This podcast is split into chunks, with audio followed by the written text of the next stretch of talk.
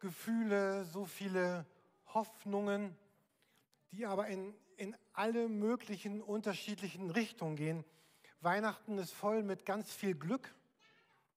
Weihnachten ist aber auch voll mit ganz viel Enttäuschung und mit ganz viel Ernüchterung.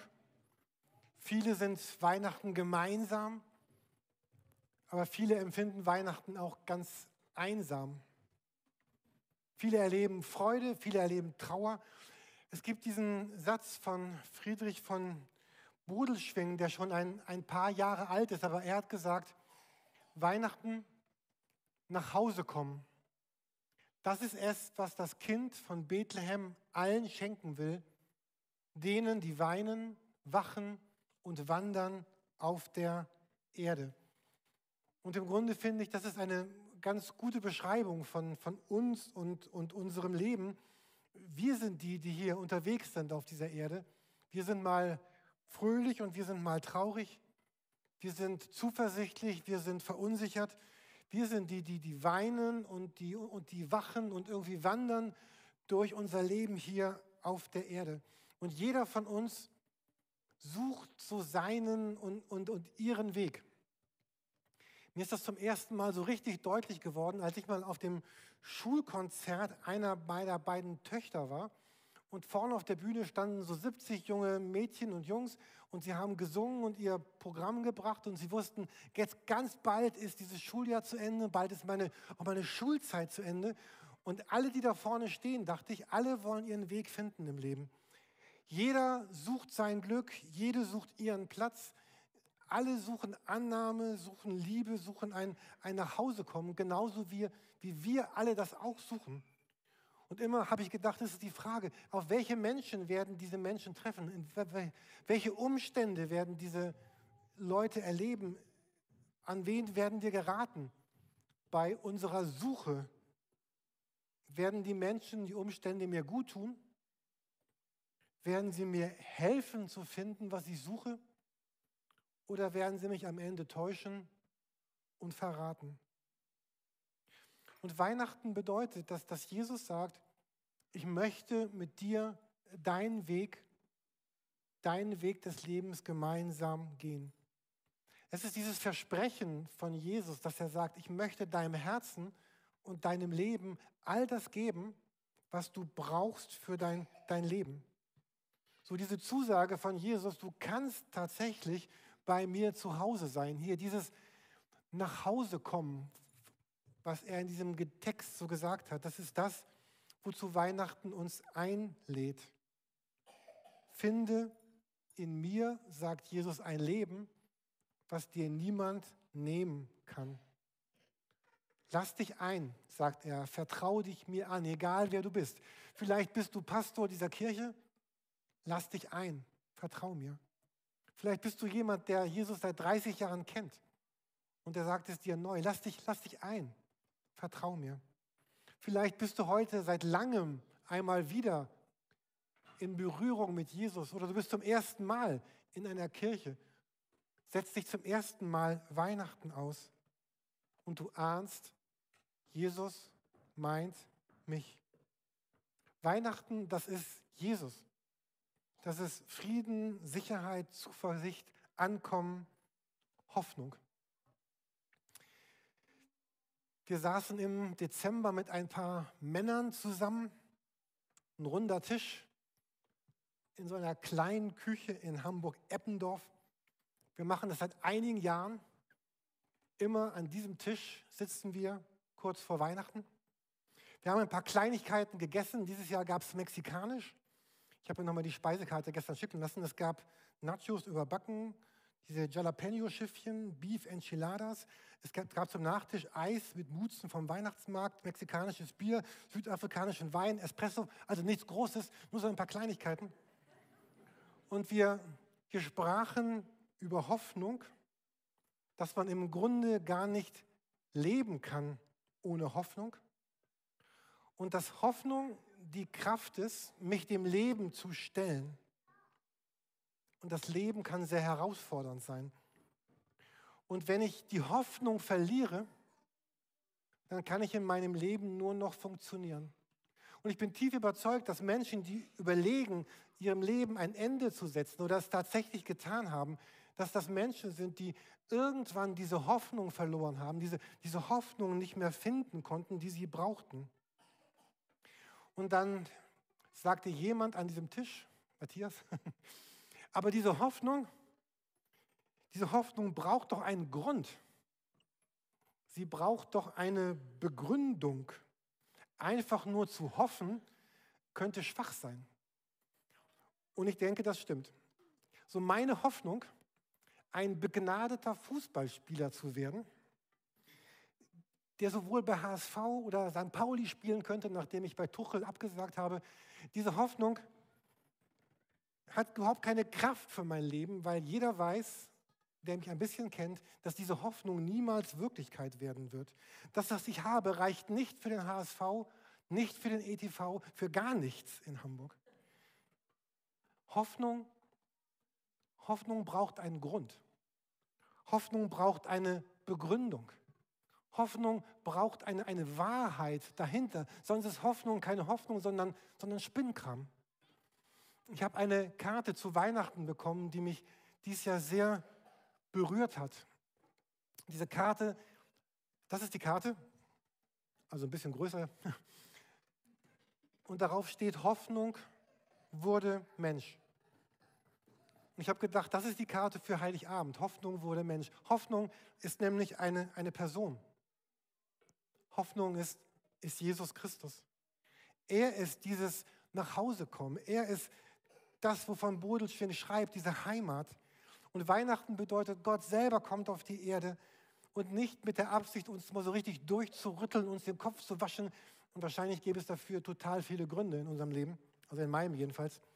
Aber Jesus kommt, um um Hoffnung zu geben, um Hoffnung zu sein, unser Leben zu gestalten, unser Leben auf die Reihe zu bekommen, unser Leben zu prägen, unser Leben zu verändern, nicht aufzugeben, trotz all dem, warum man in, im Leben aufgeben könnte. Sowohl in meinem persönlichen Leben als auch politisch in Deutschland oder weltweit. Es gibt so vieles, wo man sagen könnte, oh, ich, ich könnte aufgeben. Und es gibt eine Hoffnung, die eine Begründung hat in einer Person, nämlich Jesus Christus. Heute vor genau zwei Wochen war ich hier vorne im Gottesdienst, war vor dem Gottesdienst, ich habe eine Nachricht bekommen. Ich lese die mal vor. Äh, da schreibt sie, lieber Pastor Jürgen, mein Mann liegt im Koma auf der Intensivstation im AK Harburg. Ich brauche deine Hilfe. Liebe Grüße, Erika. Letztes Jahr im, im Juli hatte ich Thomas und, und Erika auf der Elbe getraut. Das war ein, ein sonniger Tag blaues Himmel, schönstes Hamburger Wetter. Ich habe euch noch ein Bild davon mitgebracht. Trauung auf einer Barkasse. Wenn das nicht ein Werbefoto, da hinten dieses Gerüst ist nicht so schön, aber ähm, dann schreibt Erika mir am, am Sonntagmorgen, vor, heute vor zwei Wochen, diese SMS, also bei Telegram irgendwo. Und wie geht es aus? Jetzt am Donnerstag habe ich Thomas beerdigt. Das war dieser stürmische Tag. Da war nichts mit, mit Wolken und irgendetwas Strahlendem vor der Elbe. Das war dieser Sturmtag. Es war kalt, es war Regen, es war matschig. Das war schon meine zweite Beerdigung diese Woche. Und bei beiden Beerdigungen habe ich gedacht, ich habe auch an heute gedacht und ich dachte, was sind, was sagt man, was ist Beerdigung? Was ist, was ist, wenn nicht dort, wo wir sagen müssen, Hoffnung, Hoffnung wurde Mensch. Welche begründete Hoffnung sollte es sonst geben angesichts unseres Lebens, angesichts unseres Gebor Geborenwerdens, unseres Sterbens? Welche andere Hoffnung sollte es sonst geben, außer die, dass Jesus Christus diese Hoffnung ist? Ich hatte so diesen einen wunderschönen Satz gelesen in der, in der Weihnachtszeit dieser Satz aus der Bibel, der, der Weihnachten beschreibt. Da lesen wir in Lukas 1, heißt es, durch die herzliche Barmherzigkeit unseres Gottes kommt das Licht des Himmels zu uns. Es wird denen leuchten, die im Finstern sitzen und im Schatten des Todes. Und es richtet unsere Füße auf den Weg des Friedens. Und hier in diesem Bibeltext geht es ja um, ein, um das Licht. Und das Licht ist ein Bild, ein Bild für Jesus. Jesus kommt auf diese Erde. Und vielleicht fällt euch das auf, dass dieser Satz ist ja irgendwie so ein bisschen doppelt gemoppelt, oder? Merkt ihr das? Äh, hier ist die Rede von der herzlichen Barmherzigkeit. Das ist doppelt. Was, und äh, wenn man sich diese Worte anschaut in der, in der Sprache, in der die Bibel geschrieben ist, auf Griechisch, dann steht verherzlich so ein Wort, was die Griechen benutzt haben, was eigentlich ihre, ihre Eingeweide meint, also ihr, ihren Magen, ihr, ihr Herz, also diese, ähm, also vielleicht kennt ihr das auch, wenn uns etwas ganz stark emotional trifft, dann merken wir das im Körper, in der Brust. In, das ist dieses Wort, was hier benutzt wird. Und, und später wurde dieses Wort benutzt, was hier steht für, äh, für, für Herz, für, für Zuneigung, für Liebe. Und dann kommt dieses andere Wort Barmherzigkeit. Ich weiß nicht, was dieses Wort dir bedeutet, aber man könnte es auch anders, es gibt andere Worte dafür. Das Wort könnte auch mit Gnade übersetzt werden, mit Mitleid, mit Erbarmen oder auch mit Gutes tun. Oder die Griechen haben dieses Wort benutzt, um jemanden schützend zu umgeben. Oder es wurde auch benutzt, um jemanden frei zu machen. Es gab damals die Sklaven und es gab die freien Bürger. Und dieses Wort wurde benutzt für, für Freiheit, für, für freie Menschen, für, für freie Bürger. Und ich glaube, das ist deswegen in diesem Bibelvers so doppelt gemoppelt, weil sie irgendwie danach gesucht haben, wie, wie können wir das noch, noch besser ausdrücken, dass es gut ist. So der Superlativ der Superlative, deswegen diese herzliche Barmherzigkeit. Das Herz Gottes kommt in, in unsere Welt. Und Hoffnung hat einen Grund. Und Hoffnung ist kein Wunschdenken, sondern Hoffnung ist, ist wirklich. Und Jesus ist diese Hoffnung. Der, er kommt, damit Menschen Gott kennen. Mit Menschen zum, ihn zum ersten Mal Gott kennenlernen, damit sie mit ihm leben, damit sie ankommen beim Vater. Jesus kommt, damit Menschen frei werden, frei aus allen Bindungen, die uns irgendwie kaputt machen wollen, die uns niederdrücken wollen, frei von all dem, was uns dieses Leben rauben will, frei von all diesem Lebensfeindlichen. Und er will, dass Menschen ihre Bestimmung finden, ihren Platz im Leben, ihren Sinn entdecken und dann Verantwortung übernehmen, einen Unterschied ausmachen, ihren Platz einnehmen in der Welt. Und das Leben zu leben, für das sie gedacht sind damit du, damit ich das leben kann, das Leben leben kann, für das Gott mich gedacht hat.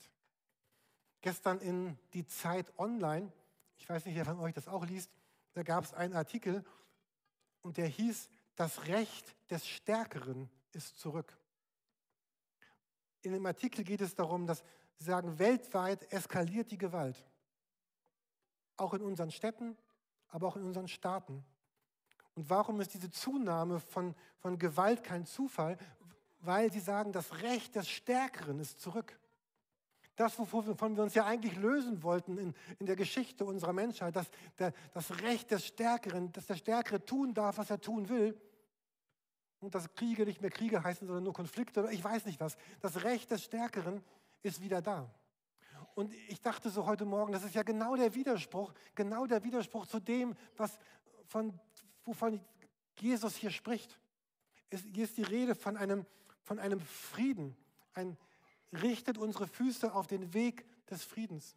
Frieden mit, mit Gott, Frieden mit mir und Frieden mit den Leuten um mich herum. Egal, welche Hautfarbe sie haben, egal aus welcher Nation sie kommen, egal aus welchem sozialen Milieu sie sind. Frieden mit, mit Gott, mit mir und mit den Menschen um mich herum. Was für einen Unterschied würde das ausmachen, wenn das unsere Welt prägen würde? Die Band kann schon nach vorne kommen, weil ich bin gleich fertig. Ähm, was für einen Unterschied würde das ausmachen? Und wenn wir über, über Weihnachten nachdenken, dann ist Weihnachten Jesus Christus. Dieser Satz von Bodelschwingen, das nach Hause kommen. Jesus ist der, der, der mich und dich einlädt, nach Hause zu kommen, zu Hause zu bleiben und das Zuhause zu erleben. Jesus ist diese, diese Hoffnung, die Mensch wurde. Eine begründete, eine wirkliche Hoffnung. Und Jesus, er ist dieser Weg des Friedens. Wenn hier von dem Frieden die Rede ist, dann, dann meint es Jesus Christus, ihn, ihn selber.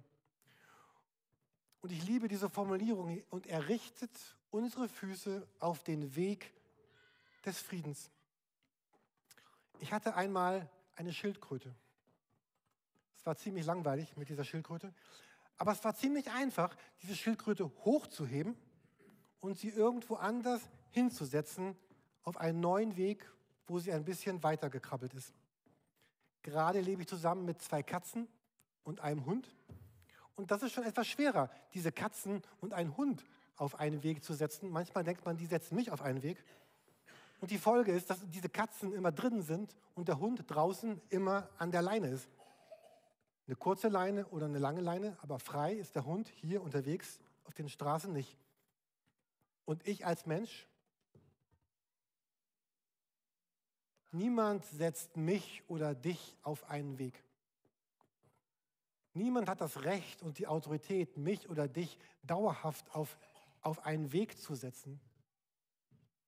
Und die Frage von Weihnachten, und mit der möchte ich schließen, ist die Frage, möchtest du auf diesen Weg? Und es ist egal, ob du heute zum ersten Mal von Jesus hörst oder schon seit 30 Jahren oder 50 mit Jesus unterwegs bist. Jesus fragt, möchtest du dich auf diesen Weg setzen lassen? Diesen Weg, Frieden mit dir zu haben, Frieden mit dir selber, Frieden mit Gott, Frieden mit anderen. Und Jesus fragt dich auch heute, wer wer darf ich eigentlich für dich sein? Wer darf ich in, in deinem Leben sein? Und er sagt, mein Herz möchte sich mit deinem Herzen dauerhaft verbinden. Und ich frage dich, oder Jesus fragt dich, ich frage, möchtest du dein Herz mit meinem Herzen verbinden, damit es wirklich Weihnachten werden kann? Ich lade uns ein, gemeinsam Stille Nacht, Heilige Nacht zu singen.